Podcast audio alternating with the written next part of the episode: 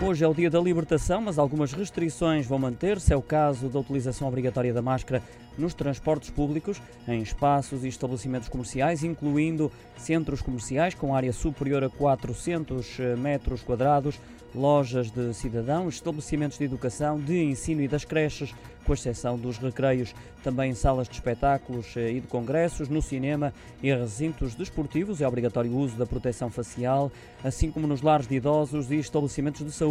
Relativamente aos locais de trabalho, o governo decidiu apenas impor a máscara aos que trabalham trabalham em bares, discotecas, restaurantes e similares, bem como nos estabelecimentos comerciais e de prestação de serviços onde o contacto físico com o cliente seja necessário.